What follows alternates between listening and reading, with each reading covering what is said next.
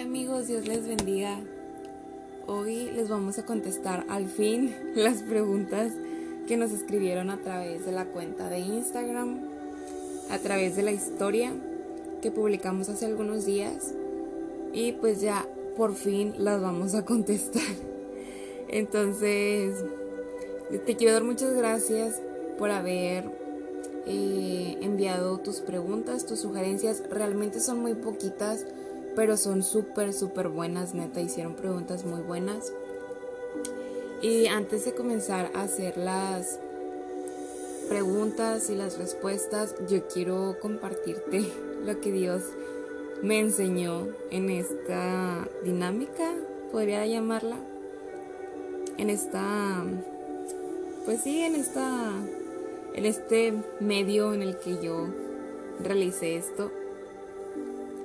Yo sabía que cuando yo publicara eh, esta dinámica no iba a obtener tantas respuestas porque porque la página es una cuenta que acabo de abrir y no tengo muchos seguidores, la verdad. Somos menos de 50 personas. Entonces yo decía de que pues no, tan, no tantas personas me van a contestar.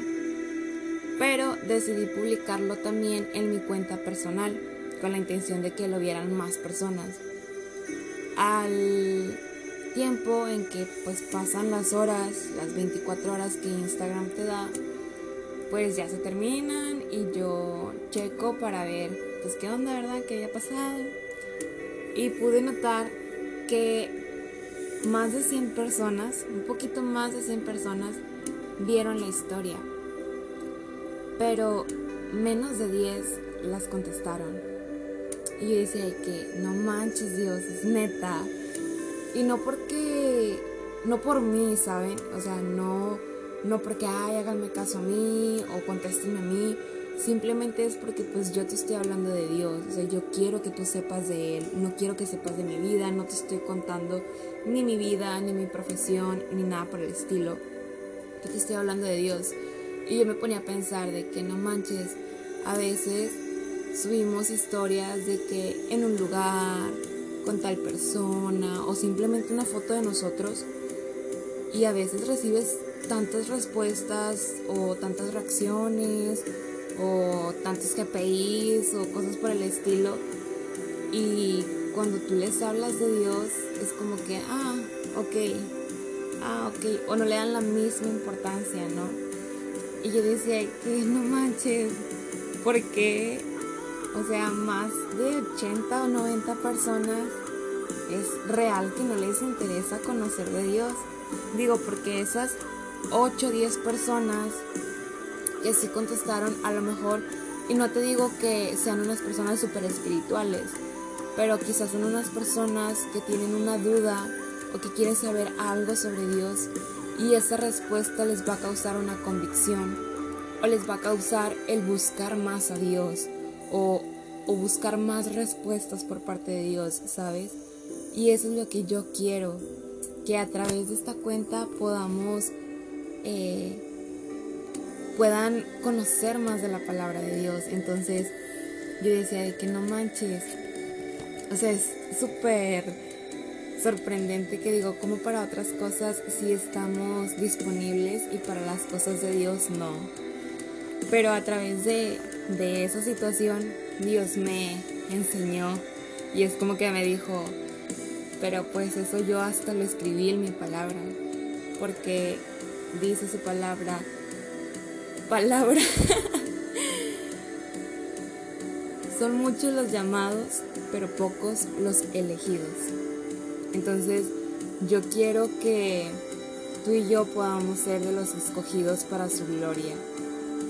Entonces, espero que este mensaje pueda ser de edificación a tu vida y que aunque sea una pequeña dudita que tú tengas, te haga buscar más a Dios.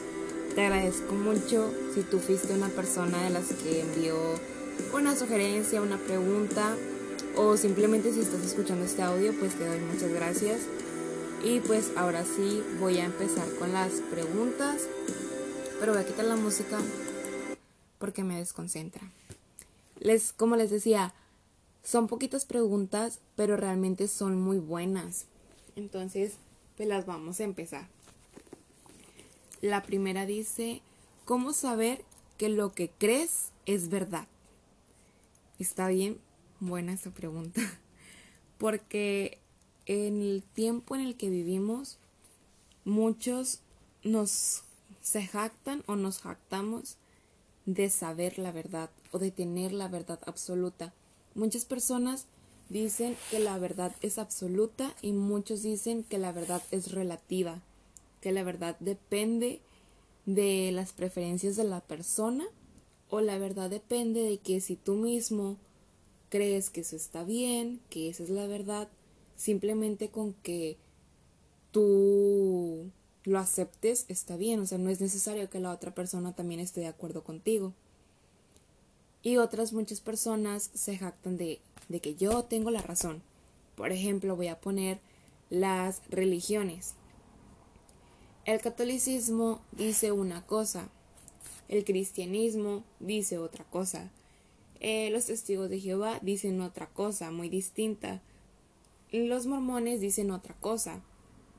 Y es ahí cuando a ti te entra la duda, ¿no? De que, pues, ¿qué onda? O sea, ¿cuál es la chida o, cuál es la buena? ¿Cuál, ¿Cuál es la verdad? O sea, porque pues todas hablan de Dios, de un Dios, pero pues todas te lo ponen en diferente manera. Entonces, yo, como ya te había dicho en, en el podcast anterior, yo no vengo a hablarte de religión, yo no vengo a hablarte de una iglesia, yo no vengo a hablarte de, de una doctrina. Yo solamente te voy a hablar de la palabra de Dios, de lo que está escrito, de lo que yo te puedo decir, mira, aquí está, léelo. O sea, no es algo que yo me invento, es algo que viene en la Biblia. Algo que nos decía nuestro pastor Pablo Zárate es que si yo te digo algo que está escrito en la Biblia, créelo porque estas no son mis palabras, son palabras de Dios y es palabra profética. Si yo te digo algo que no está escrito en la Biblia, no me creas, porque es algo que quizás pueda ser una emoción o un pensamiento mío. Pero hoy vamos a hablar únicamente de la Biblia. Entonces, cuando nosotros hablamos de Dios, esto es muy diferente porque Dios ya tiene establecido todo, o sea, no es como que lo que nosotros queramos o creamos, pero es ya lo que está ya escrito. Entonces yo lo dividí en dos partes, que es lo evidente y lo factible. Lo evidente yo lo puse como la vida de Jesús. La vida que Jesús vivió fue una vida como nadie ha vivido. Fue una vida eh, súper sometida a la voluntad del Padre una vida muy obediente, Jesús hizo cosas que nadie, absolutamente nadie, ha vuelto a hacer. Eh, Jesús hasta en su palabra lo dice, o sea, textualmente él lo dice, yo soy el camino, la verdad y la vida. O sea, desde ese momento él ya te lo está diciendo, o sea, ya te lo está confirmando. Pero aún así está evidentemente que lo que él hizo ya nadie lo ha vuelto a hacer. O sea, él es la única persona que ha causado una revolución en la historia. Él es la única persona que ha marcado un antes y un después en, el, en los tiempos, ¿no? Y, y en todo el mundo, o sea, ni siquiera es en un país o en un continente ni nada por el estilo, o sea, es en todo el mundo. Él ha marcado un antes y un después que nadie más lo ha hecho. Entonces, desde este momento, Él, eh, él te está mostrando, ¿no? Y la segunda parte yo lo puse como lo factible, lo que puedes comprobar. Yo le ponía aquí que la mayor evidencia y el más grande diagnóstico, más acertado y realista es la Biblia. Esta es la mayor evidencia a favor de Jesús, la coherencia y la conexión que hay en nuestra vida con lo que está escrito en este libro. Es súper sorprendente, o bueno, para mí es como que no manches, o sea, que cada palabra que está escrita aquí se ha cumplido. O sea, desde el principio que Dios dijo una cosa, se va a cumplir. Y vas a otra parte y se cumplió. Y vas a otra parte y ya estamos en esos tiempos. Entonces cada palabra que está aquí escrita se está cumpliendo. Y, y las que faltan por cumplirse. Y es donde dices de que no manches. O sea, este libro se mantiene en pie a pesar de que es el libro más criticado en el mundo. Pero pues está diciendo, Dios, ten, te dejo un instructivo, aquí está todo lo que viene, todo lo que tienes que hacer, todo lo que tienes que obedecer, todo lo que tienes que creer. Y pues nada más espera los tiempos. Y pues yo creo que ahí mismo se, se responde la pregunta, ¿no? Si aquí tienes el libro con todas las cosas escritas y lo que está escrito se está cumpliendo, respóndete tú si esto es verdad o no es verdad. Entonces, yo creo que la respuesta está súper clara, pero pues Dios nos sigue hablando a través de muchísimas cosas. Otra, otra pregunta es que esta me causa un poco de gracia porque esta me la han hecho muchas veces a mí. Y dice, ¿puedes ser cristiano y divertirte al mismo tiempo? Y yo me quedaba pensando cuántas veces a mí me han hecho esta pregunta. Porque el, las personas nos encerramos en un perfil o nos encerramos en como algo que debes de cumplir, ¿no? Yo me acuerdo que voy a hacer un paréntesis. Para los que no me conocen, yo hace un tiempo estaba alejada de Dios. Entonces, pues yo anduve ahí de que en unas cosillas del mundillo y cosas así, ¿no? Entonces, cuando yo decido regresar con Dios nuevamente, pues yo decidí cambiar muchas cosas a las cuales yo estaba acostumbrada a hacer que antes hacía. Yo decido cambiar y es ahí cuando hasta incluso mi familia y muchos amigos, muchísimos amigos me decían de que, ay, es que como tú ya eres cristiana, pues tú ya no puedes bailar. O tú como ya eres cristiana, pues ya no puedes tomar. O como ya eres cristiana, a ti no te dejan hacer esto. O es que los cristianos esto, es que los cristianos el otro. Y te quedas así como que, ah, chis, ¿en qué momento? O sea, yo en ningún momento en mi iglesia, en ningún momento mi pastor me ha dicho, oye Jenny, ¿sabes qué?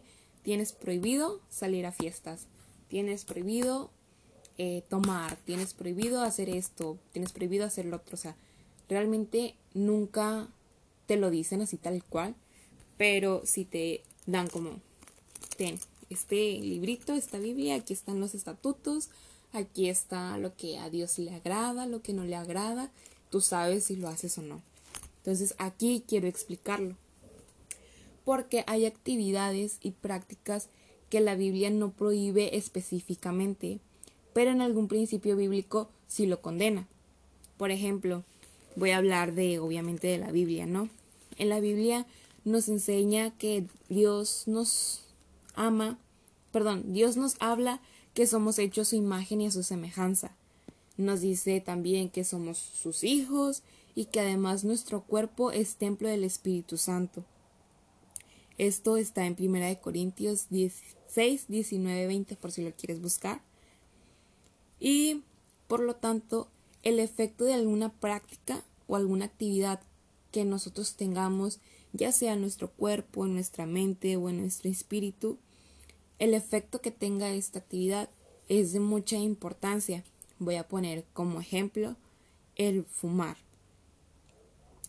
El fumar específicamente en la Biblia no viene y no lo prohíbe, ¿verdad?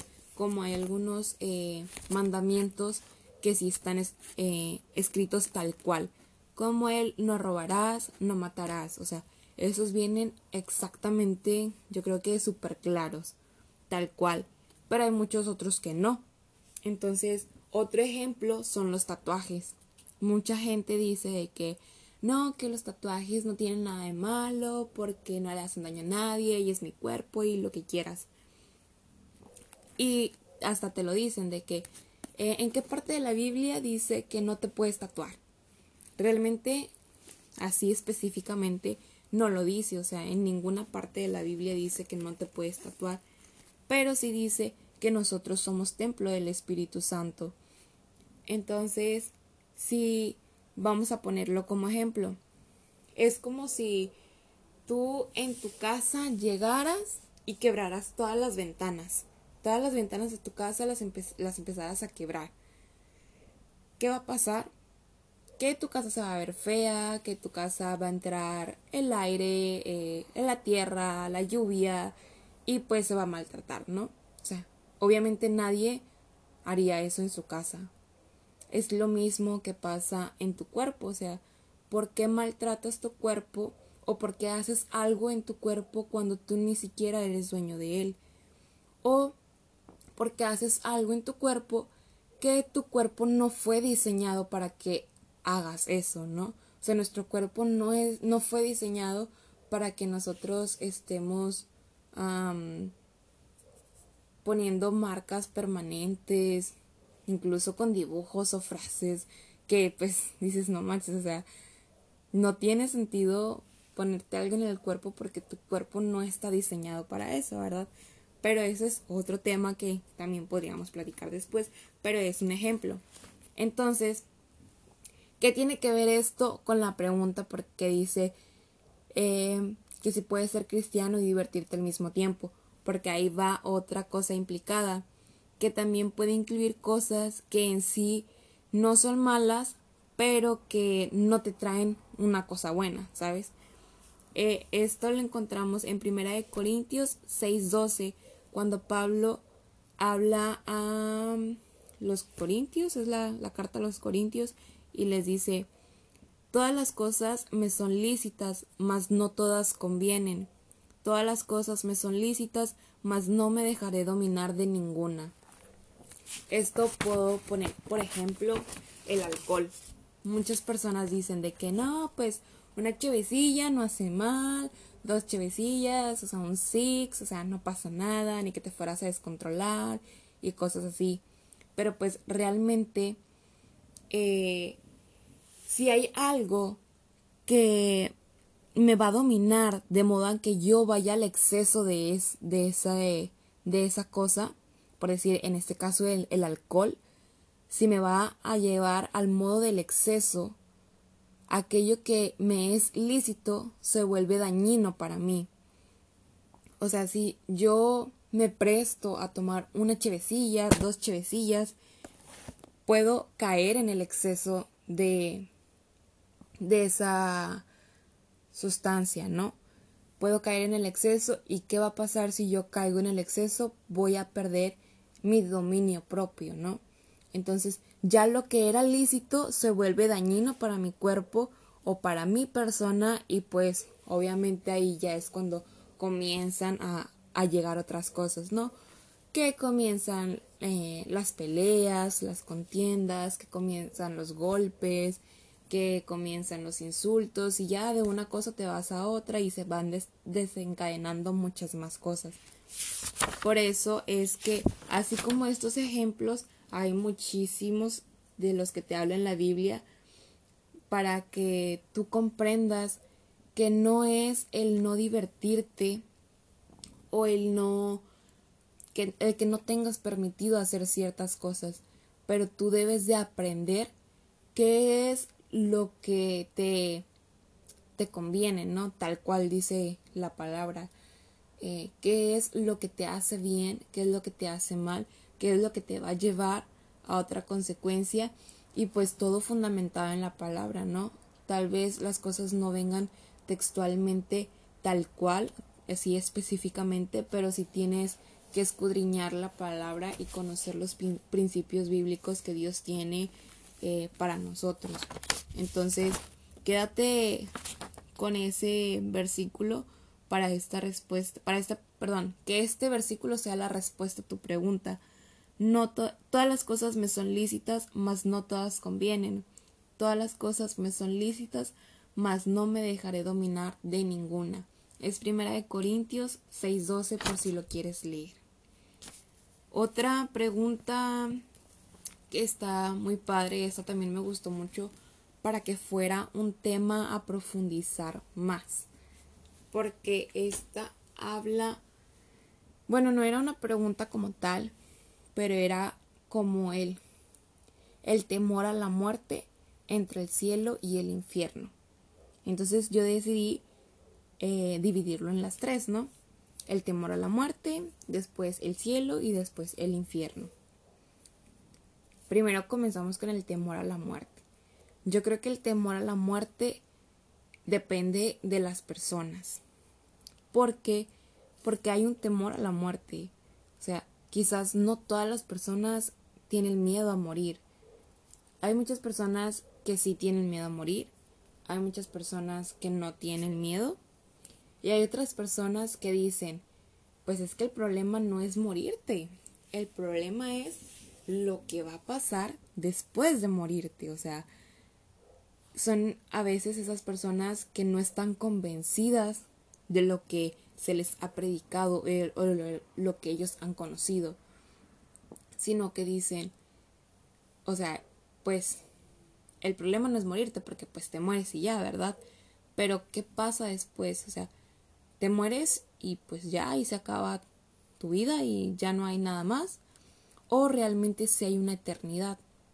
Y una eternidad para los dos lados. Que esto también quede bien claro que la eternidad es tanto en el cielo como en el infierno. Y nuevamente te voy a decir como dice mi pastor, no, lo importante no es que tú creas o no, porque si tú crees o no, esto está escrito y va a suceder, o sea, realmente lo que tú pienses no va a cambiar nada, o sea, esto realmente existe y si no me crees está escrito y lo puedes leer ahí en la Biblia. Pero el caso es, ok, ¿cómo voy a saber o cómo yo voy a decidir o de qué va a depender que yo vaya al cielo o que vaya al infierno. Entonces aquí vamos a hablar primero de el cielo, porque es más es más agradable hablar del cielo. Dice su palabra en Efesios que por gracia sois salvos por medio de la fe, esto no de vosotros, pues es don de Dios, no por obras para que nadie se gloríe. Esto es lo principal. este versículo es como que una llavecita al reino de los cielos. Porque aquí lo primero que nos dice, por gracia sois salvos por medio de la fe. ¿De la fe en quién? Obviamente en Cristo Jesús, ¿verdad?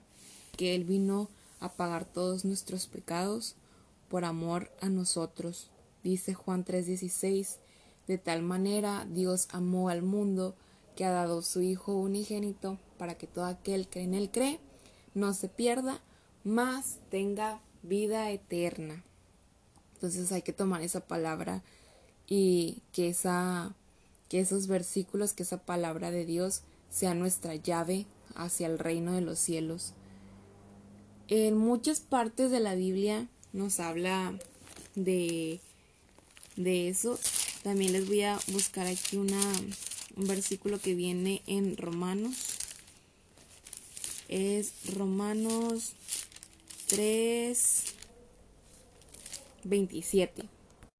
Romanos 3, 27. Bueno, primero voy a terminar de explicar el de Efesios que como les decía, dice, por gracia sois salvos por medio de la fe, de la fe en quien, obviamente de Jesús, ¿no?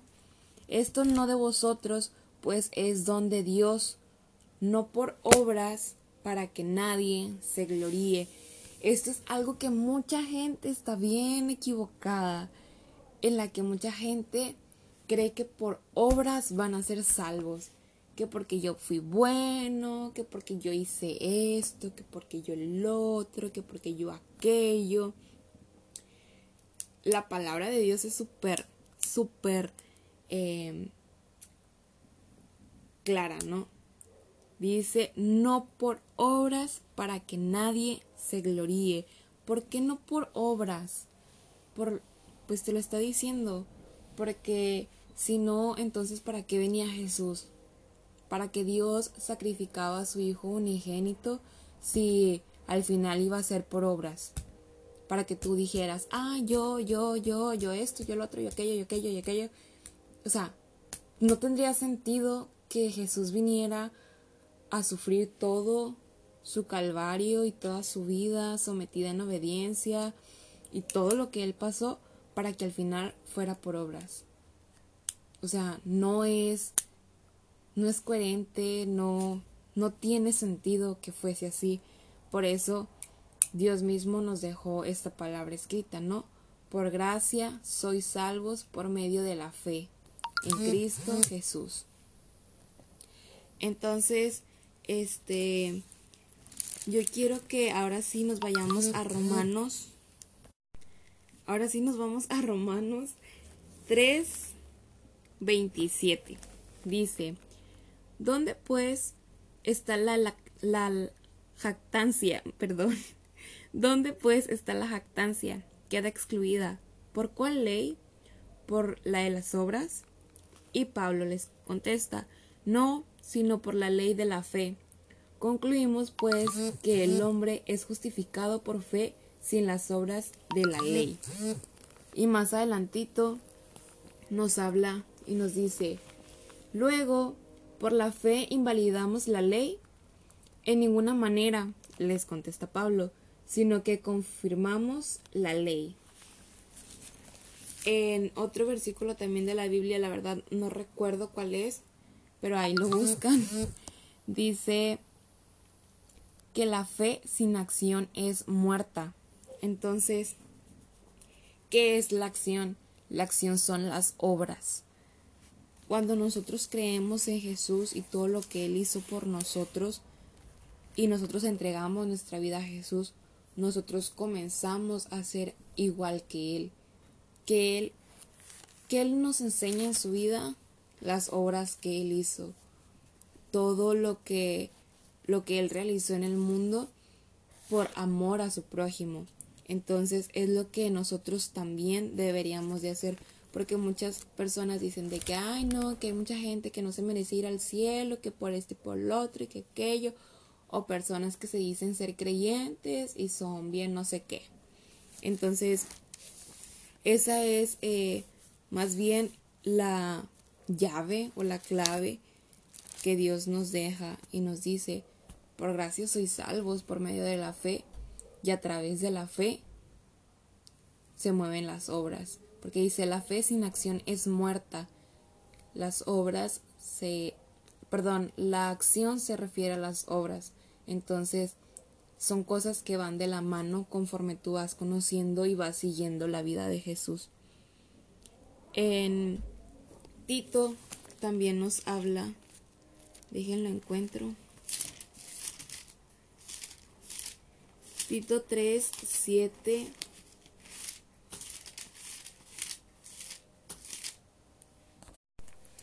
En Tito 3, 7 nos dice, para que justificados por su gloria, perdón, para que justificados por su gracia, viniésemos a ser herederos conforme a la esperanza de la vida eterna.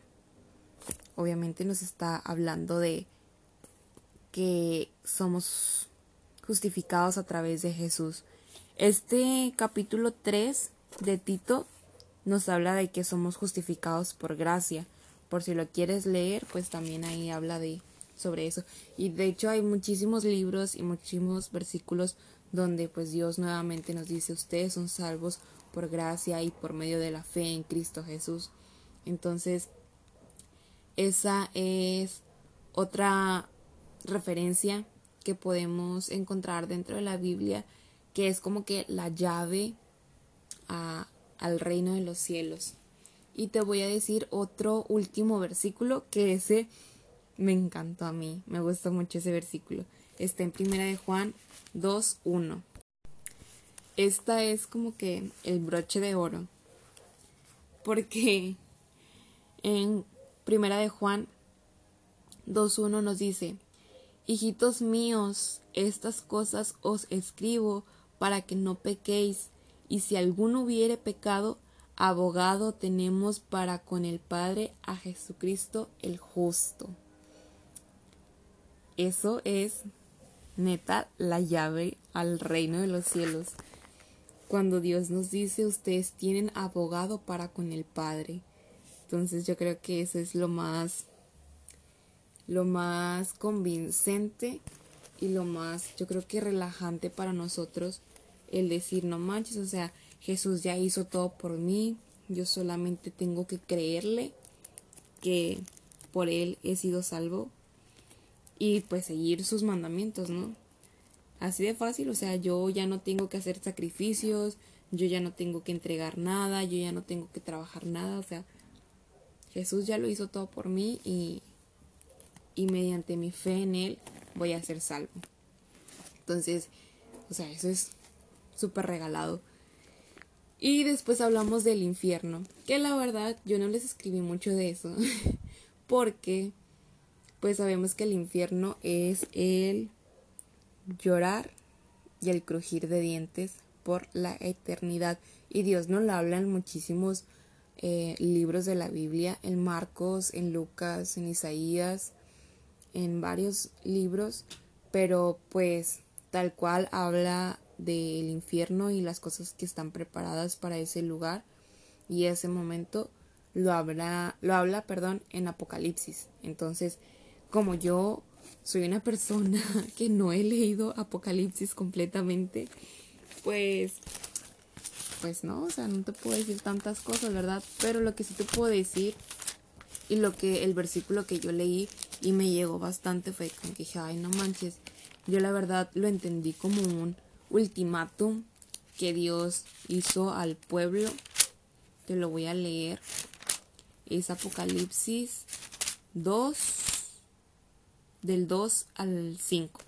Te lo voy a leer. Dice, yo conozco tus obras y tu arduo trabajo y paciencia, y que no puedes soportar a los malos, y has probado a los que se dicen ser apóstoles y no lo son, y los has hallado mentirosos y has sufrido y has tenido paciencia, y has trabajado arduamente por amor de mi nombre, y no has desmayado, pero tengo contra ti que has dejado tu primer amor. Recuerda, por tanto, de dónde has caído, y arrepiéntete, y haz las primeras obras, pues si no, vendré pronto a ti y quitaré tu candelero de su lugar si no te hubieses arrepentido. Esto lo habla a las siete iglesias en Apocalipsis 2.1 y habla de otras cositas y de muchas otras cosas que, que hay en el infierno. Habla de los sellos, de el, el rollo y el cordero, de la adoración celestial, del séptimo sello, de las trompetas, el ángel del librito, la mujer y el dragón, después habla de las dos bestias y muchas otras cosas más.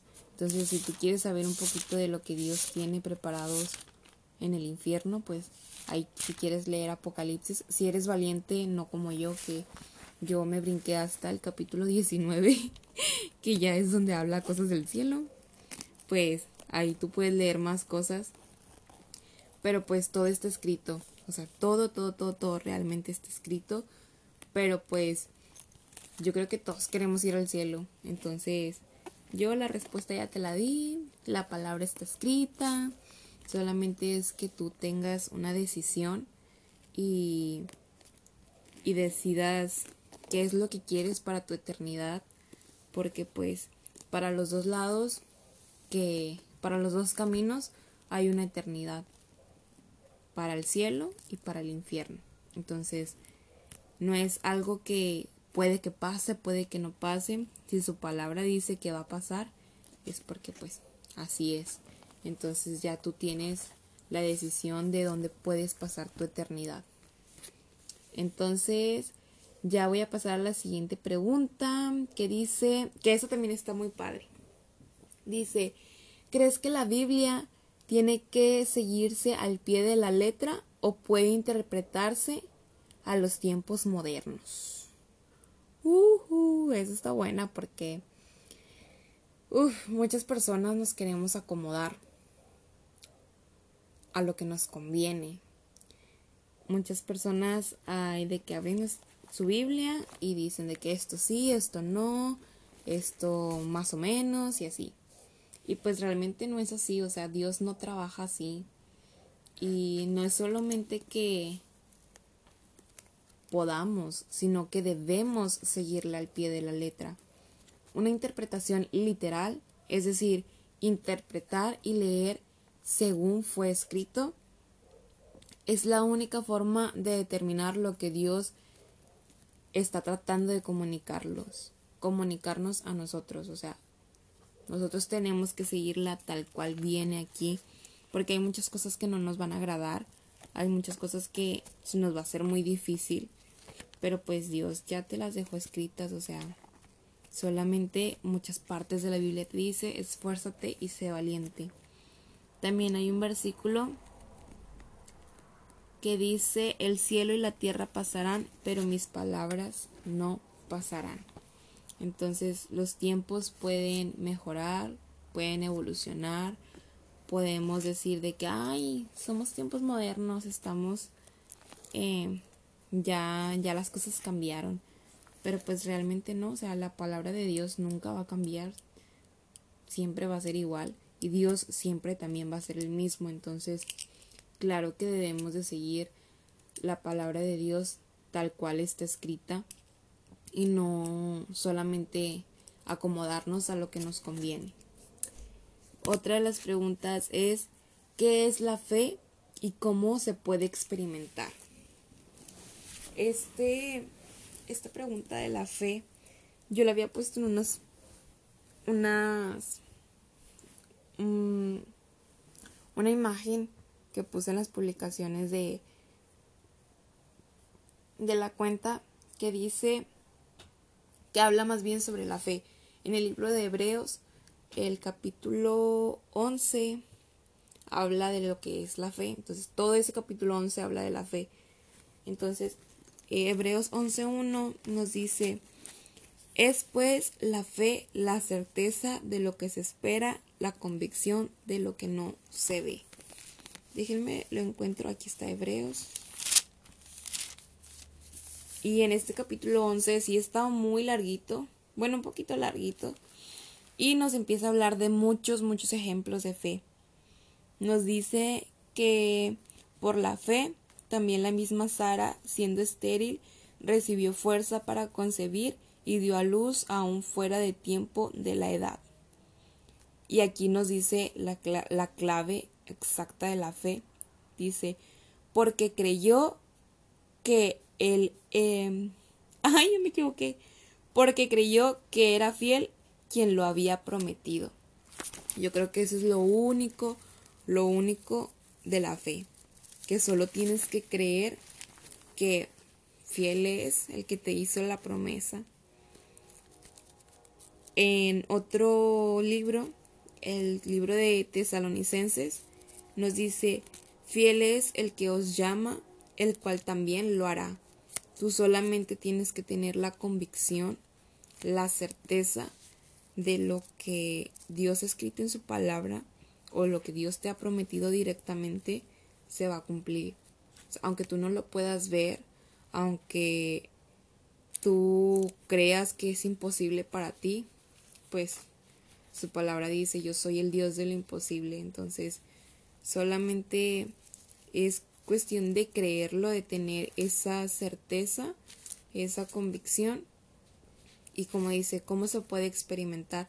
Pues a través de, de que tu convicción esté bien sembrada pues tú vas a ir experimentando más, más cosas de Dios y Dios te va a ir hablando conforme a lo que sea su voluntad y lo que Él te quiere hablar. Pero si realmente quieres conocer más em, referencias o más testimonios de, de personajes de la Biblia sobre su fe, pues el capítulo 11 de Hebreos trae muchos, muchos em, ejemplos. Eh, nos habla de Noé, nos habla de Abraham, nos habla de Jacob, nos habla de Sara, Nos habla de muchos personajes que pues tuvieron fe a Dios y sus promesas pues fueron cumplidas. Y la otra pregunta es... Creo que ya son todas. Creí que tenía otra pregunta. Pero bueno, son todas las preguntas. Sí, ya son todas. Eh, espero que pues a través de este podcast hayas eh, quizás aclarado alguna de tus dudas que a lo mejor no, las escribiste tú, pero no, pero las tenías. Entonces espero que la te haya como que conmovido o, o te haya traído una necesidad de buscar a Dios. Y pues te digo, todas las respuestas están en la Biblia. Eh, solamente es cuestión de abrirla y comenzar a conocer a Dios a través de su palabra. Voy a tratar de hacer un poquito más de este tipo de preguntas o ponerles específicamente de un tema para que ustedes puedan también compartir ahí sus dudas, sus sugerencias. Y pues muchas gracias por haberme escuchado otra vez, llegar hasta este momento. Y pues espero también que pronto podamos hablar un poquito más. Muchas gracias por escucharme y Dios te bendiga.